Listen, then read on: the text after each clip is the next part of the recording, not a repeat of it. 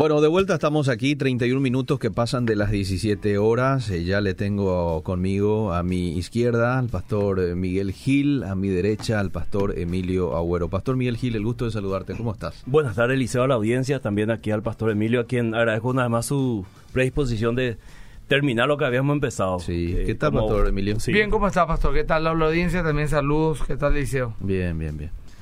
Como buenos pastores decía, eh, hay que terminar lo que uno empezó. Sí. Y como dije en el adelanto, hubo preguntas puntuales de la audiencia el martes pasado y no lo pudimos responder por una cuestión de tiempo y hoy sí, queremos abocarnos a eso y este quizás ampliar más el tema porque hubo preguntas puntuales, Eliseo. Por ejemplo, eh, una de las preguntas que a mí me llegó fue, es, eh, ¿un pastor puede candidatarse a a presidente de la República, diputado, senador, eh, y qué, qué significa eso para la iglesia, o es algo positivo, algo negativo, tendríamos que responder hoy a la audiencia, ¿verdad? Y hubo otra pregunta que me acuerdo más o menos el martes, si, si deberíamos nosotros como iglesia recibir dinero de políticos o, de, o del Estado, que también es una pregunta muy interesante.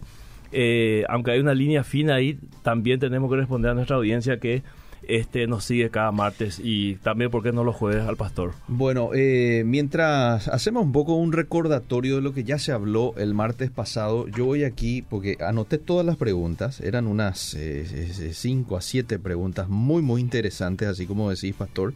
Pero ¿qué te parece si hacemos un poco un recuento de lo que hemos hablado el martes pasado, como para que la gente que por ahí no escuchó eh, pueda este, internalizarlo, ¿verdad?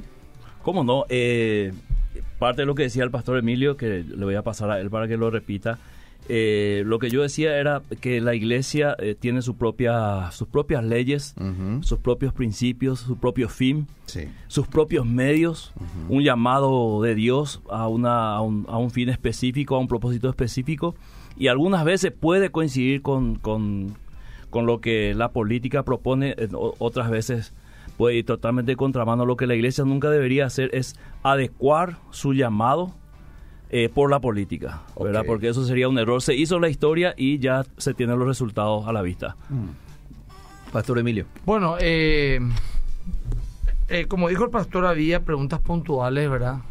No sé, pastor, si vamos a entrar ya con la primera. Claro, claro. Yo quisiera escuchar tu opinión con respecto a si un pastor está bien o no que deje el llamado para poder candidatarse. Y hay que aclarar esto, que uno para candidatarse, si es periodista, mm. si es pastor o sacerdote, mm. no me acuerdo qué otra cosa más, eh, creo que si es dueño de un medio o algo así, tiene que renunciar. Eh, no pedir permiso, ah, renunciar. Ah. En este caso al pastorado para dedicarse a la política íntegramente. Eso es una ley. no es que vaya a predicar un domingo y de luna viene a estar en el Parlamento. No se puede.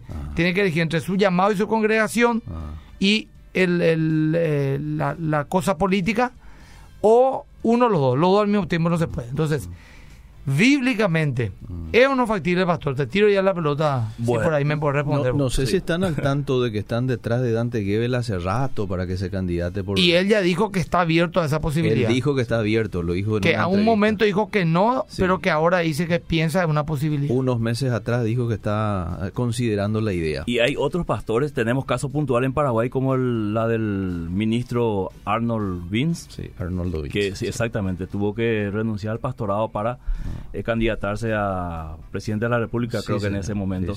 Eh, mi opinión particular, eh, hay un, llamado al pastorado, ¿verdad?, de parte de Dios. Y dice Pedro, el apóstol Pedro dice que nosotros cuidemos, apacentemos la grey de Dios, ¿verdad? no por necesidad ni, ni, ni mucho menos por ganancias deshonestas. Así que me parece que es muy peligroso ese, ese, ese paso de ser pastor ahí a la política porque queda como que la iglesia te, dio el trampolín para eso. Mm. Y yo eh, mirando el versículo y analizando, eh, creo que justamente es eso lo que Pedro advierte y dice, ¿verdad? Que apacentemos la grey de Dios, eh, no con ganancias deshonestas, ni mucho menos por necesidad de, de llegar a un objetivo. Entonces yo creo que el pastor que llega a hacer eso, lo, lo habrá pensado bien, pedido consejo. Yo no digo que no lo pueda hacer. En mi caso particular, mi opinión personal es que no es conveniente hacerlo. ¿verdad? No es conveniente dejar el ministerio llamado de Dios para ocuparse eh, en la política, en algo que eh, depende de muchos otros factores, ¿verdad? Depende de, de, de que no va a ser una decisión, no hay nada estructurado como si lo tiene la Biblia, un llamado específico. Fíjate si yo soy senador, senador por la, por, eh, en el Congreso y no va a depender muchas cosas de mí, va a depender de los votos. No es que yo voy a tomar decisión. Sin embargo, un llamado pastoral, claramente yo puedo entender qué es lo que Dios quiere para mí y para su rebaño. Entonces yo creo que hay una gran diferencia entre ser llamado, tener dones espirituales para hacer ese llamado y saltar a la arena política eh, en, totalmente en otras circunstancias. Ahí no hay dones, eh, no digo llamado porque alguien me puede decir, no, yo fui llamado por Dios para ejercer eso, pero no veo un don espiritual que acompañe eso. Mm. Bueno, eh, es un tema amplio que hablar. Voy a tratar en dos o tres minutos resumir, ¿verdad? mi postura es que no, mm. bíblicamente. Mm. puedo citar un montón de versículos y hacer mucho estudio, pero voy a limitarme a 2 Timoteo 2, eh, cuatro, ninguno que milita, se, perdón, es decir, ninguno, ninguno que milita se enreda en los negocios de la vida a fin de agradar a aquel que lo tomó por soldado. Mm. Acá habla de un pastor, ¿verdad? Mm. De un siervo de Dios que tiene que pastorear la grey. Mm. Ahora, hay muchos versículos más, ¿verdad? Y hay más referencias teológicas del por qué yo creo que no. No debería de un pastor abandonar su llamado a predicarse a la política. Pero voy a apelar un poco a cuestiones, digamos, eh, razonables. Eh, como dijo el pastor, eh, confunde eso a la Grey. Mm. Porque al final que vos sos pastor o político, mm. ¿verdad? Mm. Da la impresión que dejas un llamado del más allá y eterno para un llamado más humano y temporal. Eh, si supuestamente sos pastor, pues vos sos un llamado, irrevocable el don y el llamamiento de Dios, ¿verdad?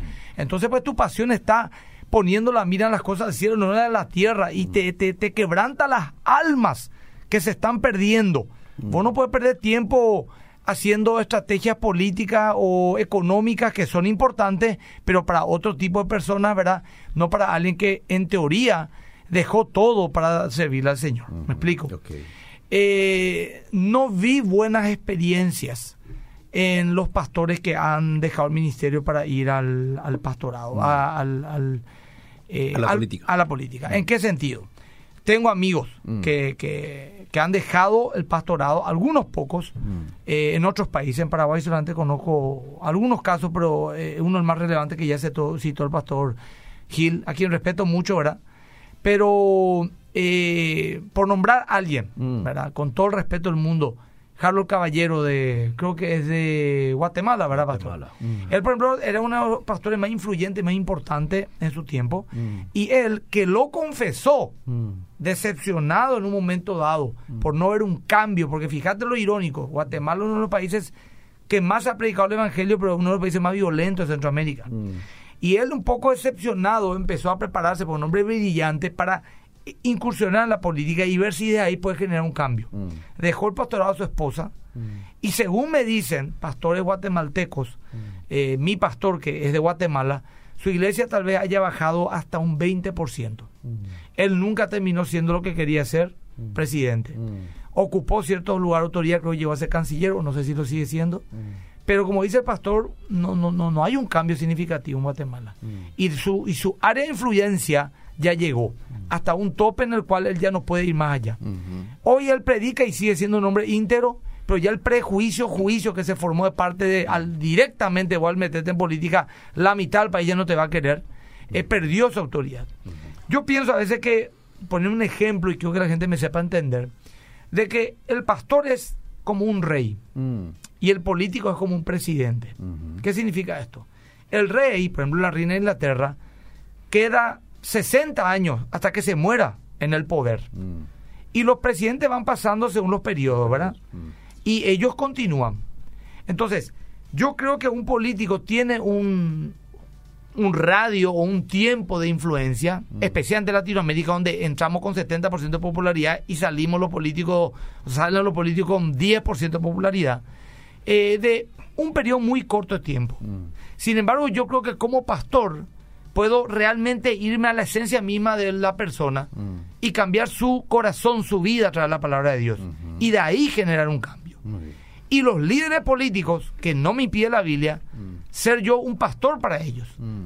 que es acercarme a ellos, aconsejarles, ser una persona de influencia para ellos, para su familia, para bien, y que a través de ese cambio es personal ellos empiecen también a, a transformar el área política.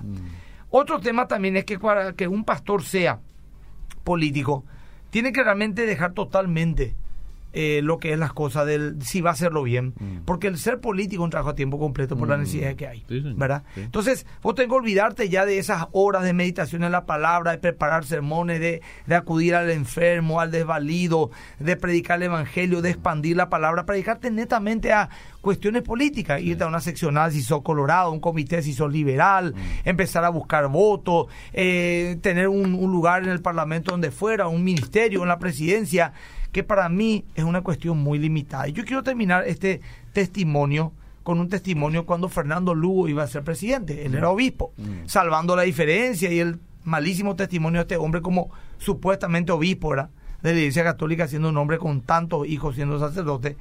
Dijo un obispo, no me acuerdo quién, dijo algo que a mí me impactó. Mm. Le dijo, ¿usted cree que el obispo Lugo debe dejar su obispado, pastorado para ser político y ser presidente de la República? Mm. Y le dijo este obispo, no me acuerdo quién es, le dijo al periodista, sí. ¿Y por qué? Porque el Paraguay necesita menos políticos y más obispos.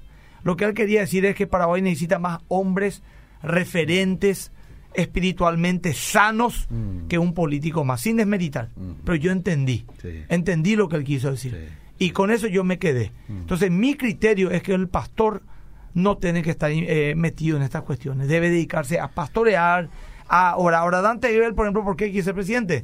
Porque él mismo no se considera pastor. Él dijo ya. Yo no soy pastor. Yo soy un conferencista, así dijo, yo lo escuché en una radio, lo cual me decepcionó en cierta manera, pero lo dijo claramente. Yo nunca quise ser pastor, a mí me pusieron el título pastor hmm. en el diario. Yo no soy pastor, yo solamente me voy ocasionalmente a una iglesia a dar un mensaje. Entonces, hmm. bueno, él tendrá su trato con Dios. Le deseo éxito, pero yo creo que un pastor, pastor que considera que ha sido llamado, debe dedicarse a las cosas del Señor, nuestro llamado es eterno. Bueno, eh, no sé si quieres decir algo, porque yo, eh, tengo muchísimas preguntas. Solamente eh, agregando a lo que dijo el pastor Emilio, cuando le propusieron a Spurgeon, creo, este, dejar el, ministerio por, por, un cargo político, él dijo, no, no puedo bajar de no puedo bajar de categoría. Y yo creo que esa es la convicción del llamado del siervo de Dios. Mm. Si Dios me llamó, si Dios le, dijo en su discurso a mi estudiante, en su libro está eso, mm. le dijo, si Dios os llamó mm. a predicar su palabra, no se rebajen siendo reyes de Inglaterra. Más claro, agua. ¿eh? Sí. Bueno, eh, ¿cómo responden a esta pregunta? Me parece muy interesante. Eh, ¿Qué opinan de pedir ayuda a un político o municipalidad para alguna actividad para la iglesia? Porque lo que ocurre es de que muchas veces, y ustedes no le van a echar a un intendente que vaya a su iglesia y le dice quiero ser miembro este, de la iglesia, o qué sé yo, algún presidente, alguna eh, este, binacional, lo que fuese, ¿verdad? Y ustedes están haciendo un llamado a la congregación a ser solidarios, quieren llevar, qué sé yo, canastas navideñas a un eh, X lugar, y de pronto él te dice, este, yo quiero apoyar este, pero como binacional, Itaipú va a apoyar esto o aquello, ¿verdad? O la municipalidad. ¿Cómo tomarían ustedes? ¿Estarían abiertos a un ofrecimiento así? Es, la respuesta no es tan sencilla, Eliseo, porque nosotros somos un Estado aconfesional y el dinero público no debería este, ser direccionado hacia un cierto grupo, eh, excluyendo a otro. Esto es muy, muy, vamos a decir, la línea es muy fina, pero yo doy mi opinión. Es, si la iglesia este, en su función, o en su acción, o en su ministerio, o en su misión, este, va a recibir cierta ayuda de, en este caso la municipalidad, un tractor para abrir el camino para, para ir a hacer un evangelismo, o en nuestro caso como iglesia, cuando vamos a ir a una actividad, eh, cuando van a ir a Asunción, este, la municipalidad pone a nuestro eh, a nuestra disposición el colectivo municipal, ah. que está a disposición de toda la ciudad, Y hay veces que lo usamos, hay veces que no. Entonces, en ese sentido, sí. Ahora, hay que tener mucho cuidado como iglesia cuando se trata de dinero, que ese dinero venga por los canales correspondientes, ¿verdad? Porque es muy complicado para una iglesia recibir cierto dinero de, políticos que uno no sabe primero de dónde apareció el dinero. Y si mm. es dinero público, eso es este dinero de todos los contribuyentes. ¿verdad? Entonces ahí yo creo que la línea es muy final. Yo no tengo una, una respuesta eh, tan sencilla para eso. Mm. Considero que cada caso necesita un discernimiento del Espíritu Santo. Di algún ejemplo de nuestro caso, ¿verdad? Mm. Eh, ahora, cuando viene, como vos decís, de una entidad binacional, hay que ver para qué propósito, ¿verdad? Hay que ver para qué propósito y si todas las iglesias van a recibir lo mismo o solamente esa iglesia por algo especial. ¿Vos cómo gestionás esa parte? Bueno, y como el pastor dice, cada caso es un caso y habría que ver hasta dónde. En primer lugar, tenemos que hacer todo lo que la ley nos diga. Si la ley, por ejemplo, dice claramente que una entidad pública no puede apoyar económicamente a una entidad religiosa, mm. claramente dice eso, por más interesante que sea la oferta, tenemos que rechazar, porque ahí perdemos nuestra autoridad delante de Dios y de la ciudadanía misma, ¿verdad? Eh, aparte que tampoco nos va a gustar, por ejemplo, que le apoyen ese mismo grupo a los mormones, pues lo vamos a manifestar. ¿Por qué mi plata tiene que ir con los mormones? Bueno, así también muchos no cristianos se enojan porque la plata va a una iglesia evangélica. Ahora, si es, por ejemplo, este tipo de trato, por ejemplo, que es un caso real que ocurrió en Paraguay, mm. eh, de una persona que lo respeto mucho, aunque hace ya muchos años no lo veo más, eh, que no es de Asunción, es del interior del país, le dijo a un candidato, mm.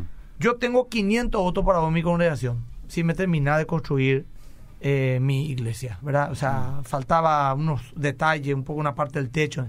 Eso yo creo que un hombre de Dios no debe hacer. Es un error muy grave porque ahí sí ya está comprometiendo su púlpito, su testimonio y hasta el día de mañana su mensaje. Si un político quiere apoyar una obra evangelística, si es por los canales correctos y no va a ser usado para proselitismo eh, partidario, yo no tendría problema si es por los canales correctos y la ley permite. Pero si no, ya hay compromiso. O, por lo menos si te dice, bueno, ¿sabes qué? Que ya me ha ocurrido a mí. Por eso dije la otra vez que yo corté por los santos. Yo me, sano, yo me sentí presionado una vez hace unos años atrás, porque un político amigo mío me dijo que quería que yo ore por él eh, que en el púlpito. Mm. Y me comprometió eso, porque un tipo yo les quiero mucho, ¿verdad? Sí. Y no, no, no supe cómo administrar eso, ¿verdad? Y vos sabés que eh, cedí a la presión. Mm. Y dije, voy a orar por vos. Pero ahí cuando ya oré por él, agarró el micrófono, un zapaité, mm. y en dos minutos hizo su campaña política. Menos mal que era una reunión mm. eh, donde había poca gente. Yo pedí perdón después de eso al grupo que escuchó. Y yo ese día dije, bueno, voy a cortar por los sanos y me voy a plantar bien. Mm. Y dije, yo ya no, se acabó. Si quieren que ore un político por él, con mil gustos lo voy a hacer. Vamos a su casa, eh, ni inclusive no me llegué ni a su oficina, ni no lo voy a hacer de esa manera porque Dios escucha la oración y es más, dice en los secretos de compensar en público.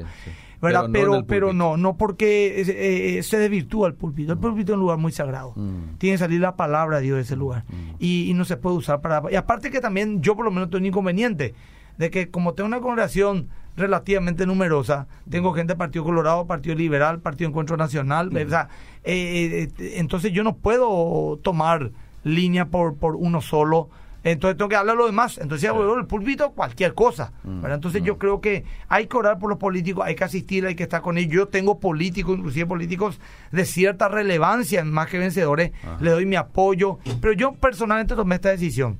Yo me yo a tu pastor. Mm. Voy a hablar de tu familia, te voy a enseñar la Biblia, voy a hablar de tu matrimonio, tus hijos, voy a hablar de, de todo eso. Pero no me voy a meter en proselitismo eh, partidario. No, no lo entiendo no sé muy bien y me dedicar. Ahora, si la palabra de Dios a tu corazón, yo sé que la Biblia dice que los hijos de Dios son guiados por el Espíritu de Dios y vas a ser guiado por el Espíritu de Dios. ¿Entendés? ¿Ustedes qué opinan del voto nulo? Época de elección, un cristiano dice, pero no me gusta ninguno de los candidatos, voy a votar nulo. ¿Cuál es la opinión de usted? Creo que es un, creo que en, en cuanto a derecho que tiene uno es una opción. Ahora, yo no sé en qué contribuye eso, ¿verdad?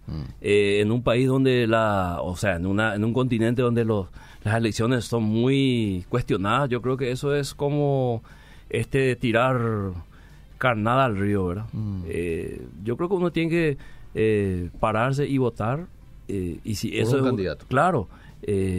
No tanto por un candidato, sino por las propuestas, ¿verdad? Porque eso también es un engaño. Esto, los, políticos son hábiles también en tiempo de campaña del liceo y sabe qué, qué discurso le gusta a cierto sector. Mm. Y nosotros los evangélicos algunas veces somos muy ingenuos y al, al, que diga yo soy pro vida, mm. ya nos vamos toditos. Te doy un ejemplo.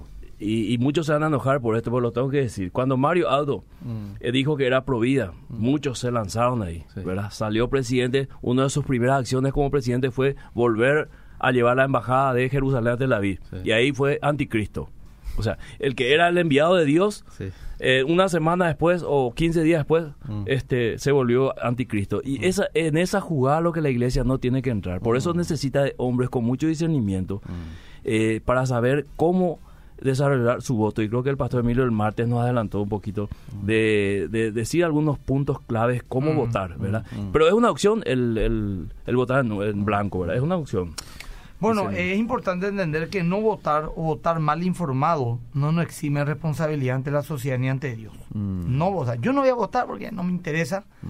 O voy a votar pero mal informado sin haberme metido en las propuestas más que en las personas eh, no, no, me, no, no, me exima mi responsabilidad. Mm. Es inclusive hasta un acto de indiferencia cobarde, diría yo, ah, ¿verdad? Ah, Porque nuestro voto da o quita autoridad a personas que llevarán el destino de la economía, las leyes, la educación de un país. Eh, por lo tanto, también nuestra propia familia. Mm. Los políticos van a decir el día de mañana qué tipo de educación va a tener mi hijo en su, colegio. Mm. Con, por ejemplo, acá el famoso ideología de género, ¿verdad? Fíjate, hermano, en Argentina, este Alberto Fernández subió al poder. Si vos te fijas, subió al poder y por Twitter empezaron los agradecimientos oficiales de todos sus ministros. Mm. Y todos sus ministros hablaban de la no exclusión como línea transversal y todos decían, eh, espero que, que todas, todos y todes tengamos, eh, digamos, la oportunidad de salir adelante. O sea, se marcó una línea mm. y la Argentina va a sufrir esas consecuencias. Ahora, por ejemplo, en, la ciudad de Clorinda, eh, abrimos una guardería como iglesia más que vencedores y hay ahí una travestida, un, hombre vestido de mujer, que quiere que estudió para ser maestra parvularia mm.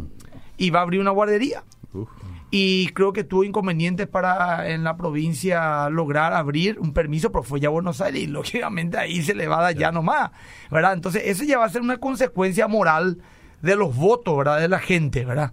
Entonces, no es, eh, yo creo que eh, en vez de votar en blanco, mm. Eh, que otra vez nuestro ambiente se puede inclusive usar para desviar el voto hacia un otro lado. Mm. Mejor eh, miremos la propuesta que más nos convenza mm. o el menos malo de los candidatos o aquel que por lo menos le vemos más comprometido con los valores morales bíblicos. Pero no vas a encontrar también a un rey David entre ellos. No vas a encontrar a un Jesucristo que te va a la propuesta que a vos te gusta exactamente. Entonces, necesitamos tomar decisiones porque en nada contribuye el voto en blanco. En nada absolutamente nada. Mm. Dice uno, es un testimonio. ¿Testimonio de qué? Mm. Si hay 70% de voto en blanco, 20 a favor de un candidato y 10 a favor de otro, ganó el de 20. Mm. Y el 20% decidió lo que los otros 80 van a hacer. Entonces no podemos dejar de hacerlo. Ahora, una última cosa. Eh, en la dictadura, por ejemplo, las personas sufren por imposiciones, leyes y estilo de vida que no desean. Pero cuando no votamos o votamos en blanco, permitimos que hombres impíos que nos coartan nuestra libertad y ponen leyes que van a ir en contra de nosotros, asuman el poder. Mm. Así de sencillo es. Pero peor aún, peor vente más ahí, mm. de que ahora hay cristianos que defienden abiertamente a líderes y movimientos totalmente enemigos del cristianismo. Mm. Enemigos. No hablo personas, hablo de líneas ideológicas, como por ejemplo el comunismo que ya muchos me dieron con un palo porque yo critico al comunismo, yo tengo que ser ganado. Una falsa de falsa dicotomía mm. tan grande que significa que si yo estoy en contra de una ideología, estoy en contra de la persona. Mm, mm, ¿verdad? ¿verdad? Y el comunismo es eso, cerrar iglesias. Acá pregúntenle a los hermanos menonitas cómo, cómo pasaron en Rusia enviándola a Siberia a todos pastores jóvenes que nunca más volvieron. Mm. Eso lo hizo el comunismo Stanley y el Lenin. Y esos mismos líderes, sus mismas ideas, mm. están queriendo implantar en algunos sectores. Y mm. nosotros que, fíjate un, un candidato como dijo, vamos a matar gente, voy a ser un dictador, voy a quemar el Congreso con gente adentro, una persona violenta que no respeta ni siquiera a su subordinado. Ese tiene el apoyo de algunos cristianos y, te viene con la falsa dicotomía de que si vos no lo apoyas a él, entonces vos lo apoyás a los bandidos. No, que yo no lo apoye a él no significa que yo le voy a apoyar a un corrupto de ninguna manera, pero un hombre que abiertamente habla de perseguir los valores que yo, yo, yo, mi fe persigue, entonces yo creo que tiene que ser una persona que no tiene que ser votada de ninguna manera por ningún cristiano. ¿Sabe por qué? Por el sencillo filtro de, de, de la palabra de Dios. Eh, porque si no, entonces me dijo a mí, nosotros malinterpretan la sola escritura. A mí dijo un nombre, nosotros somos sola escritura, mm. ¿verdad? Este es nuestro principio, sí. Mm. Bueno, ¿y dónde dice la Biblia que no hay que votarle a, un comunista? Y te digo, ya eh, tiene que decir la Biblia, no vote a un comunista tres mil años antes que haya el comunismo. Mm. Entonces vos tenés que ver pornografía y tenés que cruzar luz roja, por la Biblia no dice no mirará pornografía ni no cruzará luz roja. Entonces, guíate por los principios bíblicos. Y yo creo que a, mayor conocimiento de la palabra y los criterios bíblicos, mayor capacidad tenemos de saber elegir. En los últimos tiempos, la corrupción, este, o gran parte de la corrupción eh, en la política salió a la luz mediante los audios y todo eso, y los medios de comunicación hicieron un trabajo allí de dar a conocer a la ciudadanía lo que eh, estaba oculto. Eh, y ahí se forma un poco eh, comisión scratch y todo eso, ¿verdad? De, ciudadanos que, bueno, este, indignados ante la situación, este, empezaron a hacer scratch y hasta el día de hoy en restaurantes, cuando encuentran a políticos, ¿verdad? ¿Qué opinan ustedes de cristianos que realizan scratch? Bueno, eh, para empezar, la pregunta sí, sí, sí, sí, eh, hay que partir de la base que el Hijo de Dios está llamado a la paz a ser un pacificador. a los pacificadores, ¿verdad? Dice Jesús. Entonces, a partir de ahí, cada cristiano deberá discernir, mm. ¿verdad? Mm. Y ahí los pastores tienen un trabajo arduo que hacer.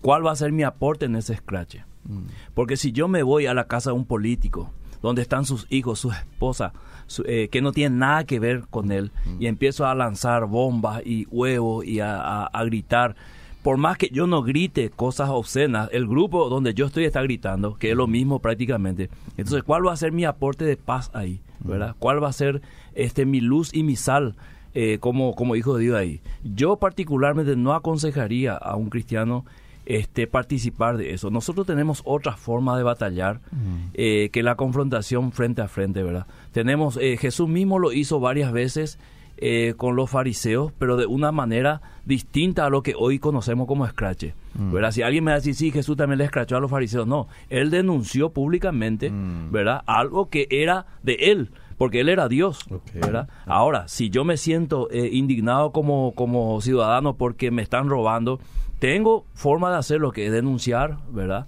Eh, quizás eh, apoyar un cambio o votar por un cambio, pero el scratch hoy día, como se está haciendo, yo no aconsejaría participar. Bueno, excelente. No sé si voy a más preguntas o querés hablar algo. Vamos a más preguntas. Yo tengo mucho que hablar de eso, pero tal vez lo haga en mi programa. Porque tengo algo que decir y necesito por lo menos 6, 7 minutos y no quiero quitarle al pastor más tiempo ni a la gente que quiere preguntar. Pero bueno. eh, desde entrada digo, yo no estoy de acuerdo con los scratches. Mm. una, me parece algo absolutamente violento, mm. injusto. Mm. Y otra cosa, yo estoy comiendo en un restaurante mm. y está alguien comiendo al lado mío y vienen a escracharle. Ah. Eh, me está a mí cortando mi libertad también. Yo quiero estar tranquilo.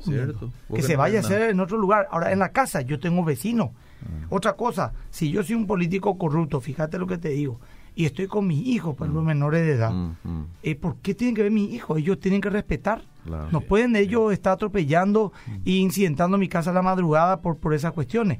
Y aparte, los scratches son siempre, tienen, tienen siempre una cuota de injusticia, mm. por lo que estoy hablando. Mm, mm. Inclusive, ya de rebote, mucha gente que no tiene nada que ver liga. ¿Verdad? Políticos que no han sido involucrados en cuestiones corruptas, por ser político o por ser de un partido, ya se le empieza a buchear y a decir cosas y genera la violencia, genera violencia. Para mí, eso, y encima, la gente que hace esto, lo que busca después de la larga que es plataforma política. ¿Para qué?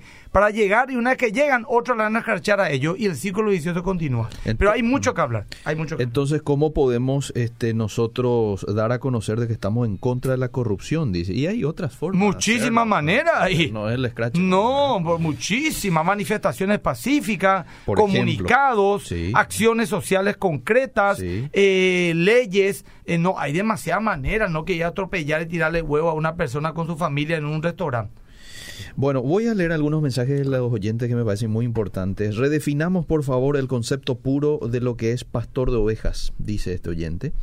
Los cristianos evangélicos podemos formar un partido político. Yo creo que es demasiado necesario, dice este oyente. Ya hubo casos antecedentes en Paraguay. Sí. Ahora hay uno también, ¿eh? Ahora hay uno mismo. Tengo entendido que los votos en blanco se dividen entre los candidatos. Posiblemente, si el, el oyente dice... Sí. Bueno, más mensajes. Eh, no tiene nada que ver Provida con el tema de Israel, pastor. Hasta ahora es consecuente con su discurso Provida, Mario Abdo Benítez. No, ese fue un ejemplo nomás que yo di. Un ejemplo de cómo la gente vira de acuerdo a lo que el político dice. Solamente por eso. No digo que él no sea más Provida. Totalmente de acuerdo con el pastor Emilio. Carlos Soy, estoy escuchando desde el bus.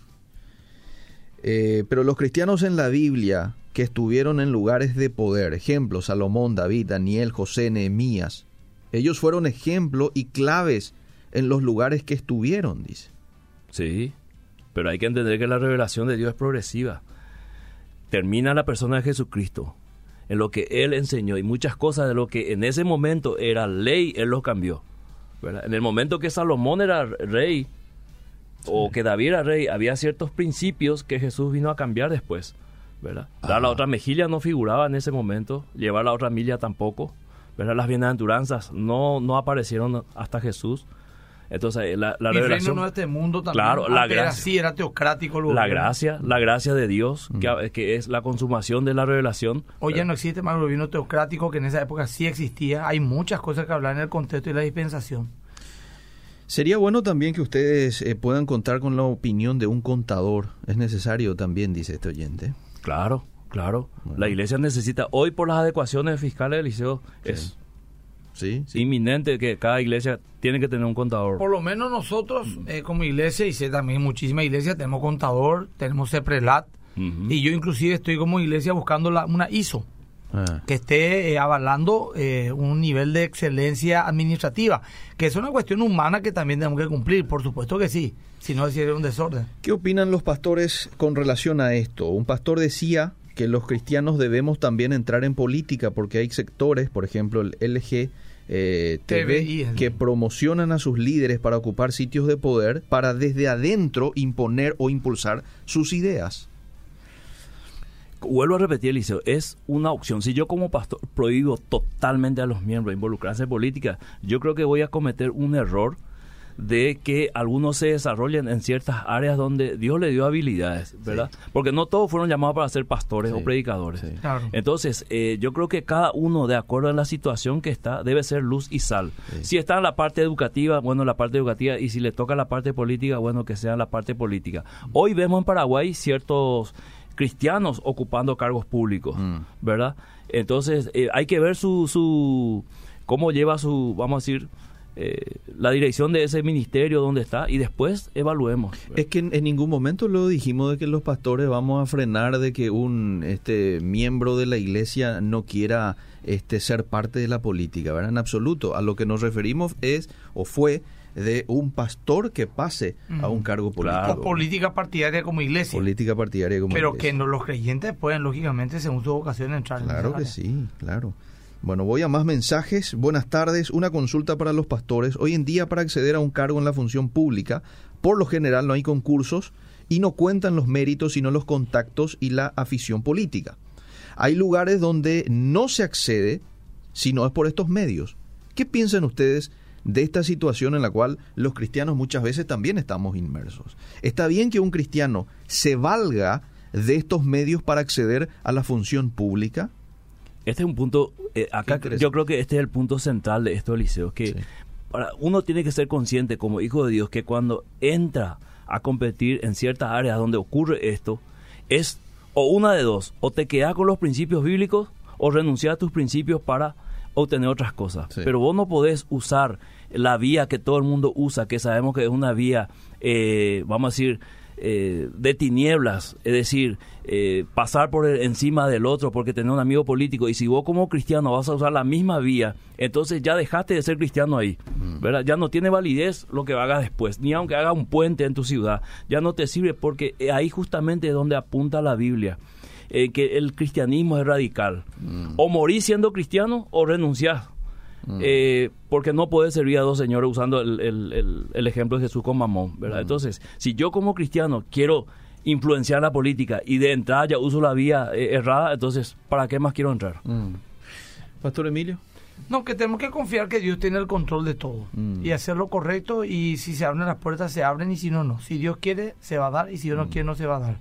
Y comprometemos también de repente nuestra integridad y es difícil, entiendo, en un sistema tan corrompido como el que tenemos, mm.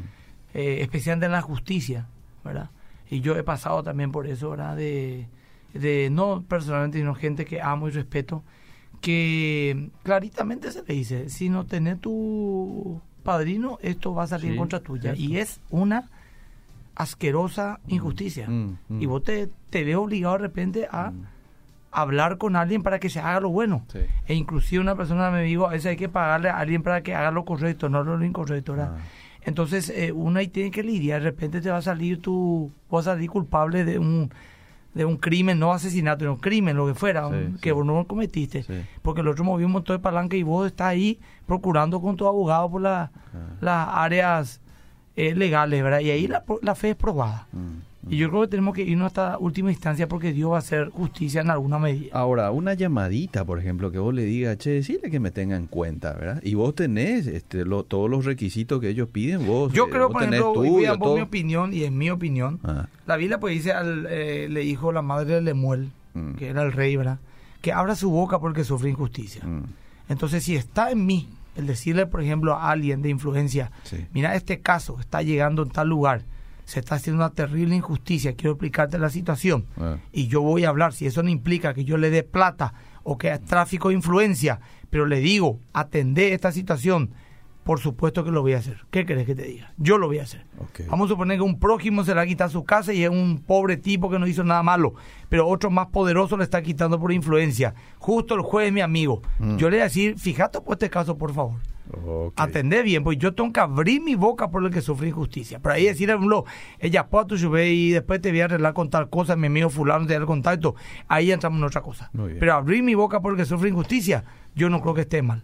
Bien, estamos con algunos minutos todavía. Sí, sí, sí. Pastor Miguel, no sé si querés decir algo o voy con más mensajes. No, ya, ya, ya dije eso. Muy bien. Yo creo que debemos dar al César lo que es de César y a Dios lo que es de Dios, poner las miras en los negocios de nuestro Padre, que Dios les bendiga, más claro, manantial, dice. A ver más mensajes rápidamente. Mira cómo la gente participa. Soy cristiana y a través de mi cuenta en Facebook denuncio lo injusto, lo corrupto, porque existe mucha desinformación. ¿Eso está bien? Yo lo hago con mucha responsabilidad. Está bien denunciar algo por si Facebook. es con responsabilidad y ah. con pruebas y sin un perfil falso y sin mandarle el frente a la gente que uno no conoce, está en su derecho a hacer. Pero que pruebe si es que recibe una denuncia. ¿Me explico? Pero si es con responsabilidad y con el corazón correcto, puede hacerlo por cualquier medio, es nuestro derecho. Mm. Pero tirar nomás ahí en base a lo que yo por ahí leí en un diario, no. No. Eh, conociendo cómo funcionan las redes sociales, eso sería un crimen, eh, apoyando un poco lo que dice el pastor, sin tener pruebas contundentes, ¿verdad? Porque vos le puedes quemar hoy a quien quieras por las redes sociales, ¿verdad? y eso queda. Eso eh, fácilmente yo tiro algo por el pastor Emilio, ¿verdad? Mm. Y por más que yo esté equivocado, después no voy a postear algo que ya me equivoqué, disculpen, ¿verdad? No, dejo así. Dejo que se defienda él, ¿verdad? Y bueno, si el que le cree, le cree, el que no, no. ¿verdad? Así que yo creo que también eh, las redes sociales son un medio, pero yo apostaría más a ir a, a, la, a, la, justicia donde corresponde. Hoy lo que ocurre mucho también es me voy a tu restaurante, me das un mal servicio y enseguida este yo vengo y te escracho, por, eh, Facebook y eso no, no lo veo correcto, ¿verdad? No, en ese aspecto no. yo me refiero a denunciar un tema político. Sí. Porque mira, por ejemplo, un restaurante famoso, me voy a comer, no me atendieron bien, pongo en las redes sociales. Ah si yo soy un cristiano, no mundano, un cristiano de bien, voy a tener la capacidad de acercarme al dueño al encargado y depositar ahí mi queja. Porque es un negocio, porque la gente está trabajando, porque a lo mejor a él nomás le atendieron mal.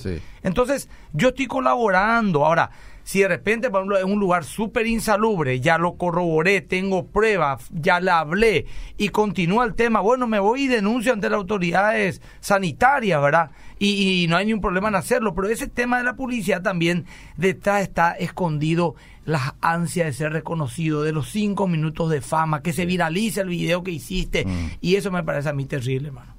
Bueno, aquí la oyente se está refiriendo más a eh, temas de servicios, ¿verdad? Temas de servicios, eh, cuestiones de, injusticia que ocurre. Bueno, pero ya ustedes se refirieron al, al tema. Voy con más mensajes. Dale. Está muy bueno el programa de hoy, qué gusto poder recibir a ambos pastores, que Dios los bendiga. Dice, la palabra de Dios dice, traed los diezmos a las, al alfolí, y si los políticos quieren dar sus ofrendas y diezmos, lo tienen que traer al alfolí, sin estar condicionando. Bueno, esto es lo que la gente opina en la tarde de hoy. ¿Qué opinan del ex pastor Vince? Bueno, ¿qué vamos a hablar aquí del, pastor Vince, verdad? Ya, ya ustedes hicieron Que es un gran hombre. Sí, claro. Te admiro mucho y le Ahí deseo está. lo mejor al, al Fue uno de los artífices de esta radio, Eliseo. Sí, señor. ¿verdad? no hay el dudas. hecho de que él haya renunciado para, para ir a la arena política no lo, no lo deja en pecado. Eh, eso una opción también, que él hizo. Claro, claro. Es su decisión personal, pero no es que un pecador, ni un traidor, ni No. esas cuestiones de ninguna manera. Lo de los concursos públicos que recién escribieron es mentira. Ahora hay más facilidad que cualquier persona pueda ingresar a la función pública, bueno. Incluso para los concursos internos. Yo, como funcionario público, sufrí mucho por la injusticia de antes, por los padrinazgos. Mm. Y Dios trató conmigo sobre esa área. Ahora doy gracias a Dios porque se están aplicando los concursos de méritos. Qué bueno eso. Qué bueno. Bueno, eh, vamos a tres mensajes más. Gracias por la respuesta. Entonces debemos manifestarnos pacíficamente de manera urgente porque hay mucha corrupción. José no fue llamado pastor. Fue de antemano preparar para que sus hermanos y padres no sufran hambre, porque los llamados de. Dios son irrevocables. Claro. Pastor Agüero, ¿cuál es el partido político que aglutina a cristianos evangélicos? Eh, creo que se llama Partido Vida y Familia. Yo voy a decirlo, ¿verdad? Porque es también una amiga. Dania Ríos, creo que es una de las que está eh, liderando un movimiento. La otra vez vi por las redes, ella también me informó. Pero buscarla Dania Ríos, ella, ella te puede orientar. Muy bien. Claro que no, un político no puede servir a Dios. Espera un poco, eso no fue lo que dijimos, ¿verdad? Un No, no, político, no, un político no, no. sí puede servirle a Dios desde sí. su área, siempre y cuando... De Es hecho, que- hay ejemplos bíblicos. Sí. Es que yo creo que la política es una vocación también. Pues probablemente eh, servir a Dios se está refiriendo al pastorado. Ah, claro, a Sí, eso. a, a eso se refiere. Bueno, eh, y hay más mensajes, pero nuestro tiempo se Eliseo, está eh, eh, eh, quiero darle también este tiempo al pastor Agüero que se manifieste en este punto como pastor. Sí. ¿Qué hacer cuando un- ciertos políticos dicen quiero asistir a esta iglesia, escuchar el mensaje de Dios, Ah. quiero acercarme a Dios y es una persona súper archi mega, como dicen los adolescentes, este repudiado por la gente y va un domingo de sorpresa, llega a tu iglesia y la mitad es como que tiene la impresión de ahora vamos de acá. Como en los restaurantes, Mm, ¿verdad? mm. O que le escrachen inclusive en el en Mm. pleno culto o después. ¿verdad? Mm. Eh, ¿qué, qué situación? Yo como pastor todavía no lo he vivido, pero yo soy del, del- del- del pensamiento de que todos tienen oportunidad de llegar a Dios, sea quien sea, Sí. en las condiciones que sea. Y nadie debería impedirle a un pecador llegar a la iglesia. Ese- no, no tengo ese caso, pero esa es mi postura. Mm. Estoy de acuerdo contigo, pastor. Si llega un travesti Mm. Y la mitad de la iglesia se para y se va porque viene un travesti pecador inmundo, que se vaya esa mitad de la iglesia. Mm. ¿Y qué Si viene un político Mm. que, que podría cambiar, yo no soy quien para juzgar. Mm. Si viene a corromper la iglesia, me callo. Si viene ahí a... se- me callo, pues viene. Y la mitad se para, que se vaya. Porque eso es un acto de fariseísmo demasiado grande, Eliseo. Demasiado grande. Claro. Estamos hablando eh, puramente, ¿verdad? O sea, pensando lo mejor que se podría convertir. ¿Y acaso no dijo el Señor, yo he venido a los enfermos, no a los pecadores? Sí. Ah, no a los sanos. Mm. He venido a los pecadores, no a los santos. Se fue sí que en la casa Pero, de saqueo. pero exactamente, pero está pues esa estructura todavía muy fuerte en nosotros. También en parte porque hay mucha sensibilidad. Porque también los políticos, y yo he hablado con algunos políticos que me ha tocado, yo no lo he buscado, eh, han hablado conmigo. Y le he dicho, usted hermanos, amigos, queridos líderes, tienen que entender también que demasiado tiempo se hicieron malas cosas. Mm. Y la gente pasa necesidad, hambre y frustración. Y cueraima, ¿no? Mm. Ustedes tienen que también entender eso, ¿verdad? Y, y creo que se están haciendo cosas, muchas cosas cambiaron ya. Sí. Muchas cosas cambiaron, no ahora en este gobierno, en los últimos, no sé, 15 años. Ya no es así nomás el tema, mi querido Eliseo. Ya se están alineando los muchachos y están también levantándose una nueva generación. Sí. Eso depende de nosotros. Bien, estamos cerrando nuestro encuentro, Pastor eh, Miguel Gil. El próximo martes hacemos un programa especial, 24. Empezar por, por Navidad. Sí, gracias, Pastor Emilio, por tu tiempo A vos, mi todos los querido martes. pastor. Gracias, Pastor. Bien, seguimos. Hasta el próximo martes.